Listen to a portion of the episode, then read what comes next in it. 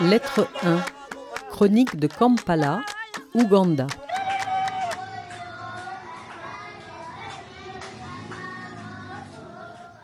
Je vous écris de Kampala, Ouganda. Première lettre. Je vous écris un mail groupé. C'est un peu informel, je m'en excuse, mais la connexion à Internet ici est moins bonne que je l'imaginais. Je serais cependant ravi de recevoir des réponses personnalisées, ravi de recevoir de vos nouvelles.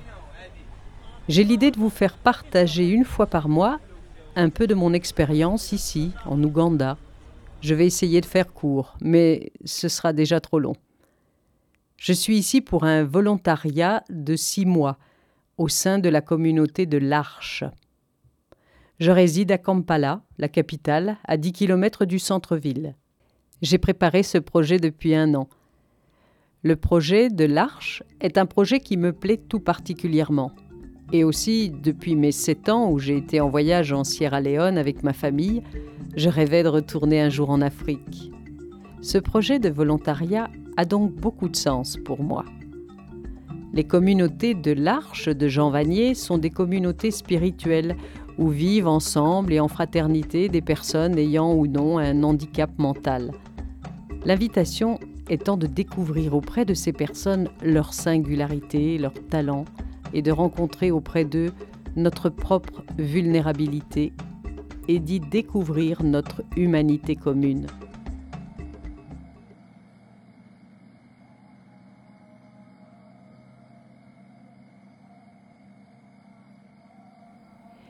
Ici, je vis dans une des deux maisons de la communauté avec 17 autres personnes.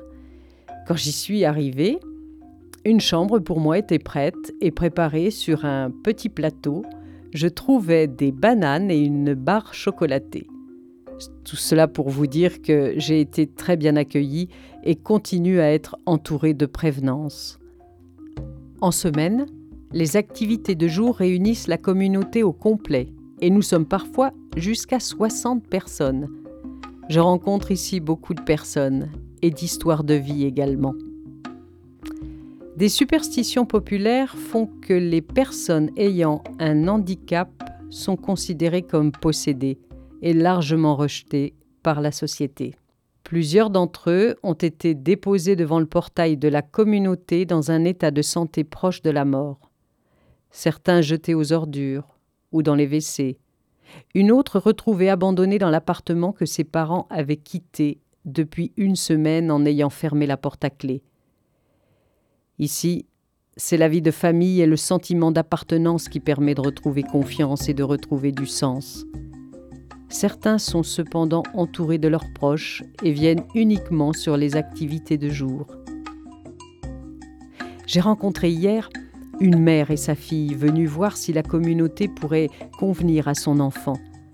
La petite fille a comme la moitié du visage éteint, un seul œil ouvert, une seule oreille elle communique par le langage des signes et s'exprime aussi par écrit. Ses parents l'ont nommée gift, ce qui signifie cadeau ou don.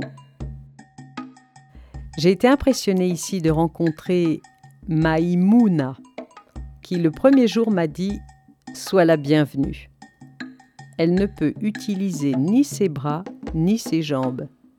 J'ai été choquée les premiers temps de la voir ramper sans assistance de sa chambre au salon, ce à quoi il m'a été répondu Il faut bien qu'elle bouge, sinon elle va devenir feignante. Je lui ai tout de même demandé si elle avait besoin d'aide. No, I am doing my exercise. Alors elle s'est mise tout en se déplaçant à compter. Et un, deux, trois, un, deux, trois. Son courage est immense et elle est attentive à tous. Elle me remercie souvent pour l'aide que je lui apporte et mon travail ici. La rencontrer est un cadeau. En tant que volontaire, je partage ici les gestes du quotidien. Il y a surtout du travail le matin et en soirée. Les après-midi s'étirent parfois longuement. Ma mission n'est pas clairement définie. L'approche au temps est différente. J'apprends. Mes initiatives sont les bienvenus. Pour le moment, je porte mon attention vers une enfant arrivée il y a peu et qui ne semble pas avoir été élevée. Lui apprendre les bases d'hygiène, à être plus à l'aise dans ses mouvements, ce serait formidable pour elle d'acquérir tout cela. Je dispose d'un jour de libre par semaine et de trois jours par mois. J'aurai deux semaines de vacances en novembre. Un peu effrayé par la ville en général, il m'a fallu un peu de temps pour me dégourdir et me jeter seul dans le flot de Kampala, 1 300 000 habitants. L'air au début me donnait la nausée. Encore un peu, parfois. Le centre-ville me fait l'effet d'une marée incessante d'humains et de véhicules. La ville a la réputation de bouillonner autant la nuit que le jour. Il y a du monde partout, partout, partout, partout. Les marchés sont nombreux. Ils sont faits d'entrelacs, de petites échoppes en bois surélevé du sol. J'aime bien. Et on y trouve des fruits délicieux. Je trouve toujours quelqu'un de sympathique pour m'aider à trouver mon chemin. Les gens vivent pauvrement. Malgré le fait d'être à la capitale, les habitations ne disposent pas forcément d'eau courante. Le bidon en plastique a une valeur que je ne connaissais pas jusque-là. La richesse semble être dans les mains du gouvernement, du royaume, des églises et de la téléphonie mobile dont les publicités inondent le paysage urbain. Le pays est jeune. Les gens de mon âge viennent communément d'une fratrie de 20 à 30 enfants. Mais devant la difficulté de trouver un travail et de quoi vivre correctement, n'en veulent pas plus de deux. Je rencontre également beaucoup de jeunes mères célibataires. La société ici comme ailleurs change vite. Ici, mettre ses enfants à l'école coûte de l'argent. Les soins médicaux coûtent également très cher. Un livre neuf coûte le tiers d'un salaire. À part la Bible ou le Coran, les gens n'en possèdent pas. J'enterre plusieurs idées préconçues telles que non. Ici, les gens ne s'habillent pas en boubou africain et dans l'ensemble n'ont que faire de la musique traditionnelle africaine. Les jeunes ne sachant pas forcément qui est fait la Kuti ou Salif, à s'intéressent davantage à la musique commerciale américaine. Non, j'ai mal vu. Kampala n'est pas sur les berges du lac Victoria. Non, la nourriture n'est pas pimentée. Et non, je ne fonds pas sous la chaleur. Il fait même parfois un peu froid après les averses qui sont régulières.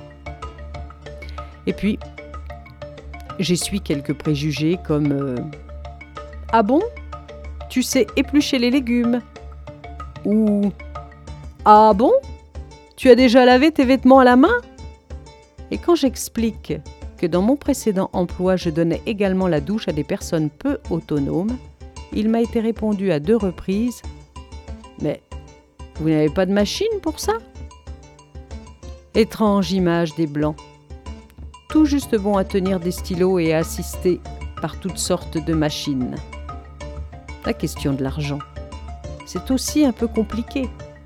Je me sens piqué au vif en comprenant qu'en plus de travailler bénévolement et d'avoir dépensé à mes yeux une petite fortune pour venir ici, ils s'attendent à ce que je contribue financièrement à des tas de trucs. Quoi qu'il en soit, doux ou amer, par nos apparentes ressemblances et apparentes différences, j'apprends beaucoup. J'essaie d'ouvrir grand les yeux, de ne manquer aucune des pépites qu'offre le quotidien, ici comme ailleurs, d'ailleurs. Je vous embrasse. Prenez grand soin de vous. Émilie.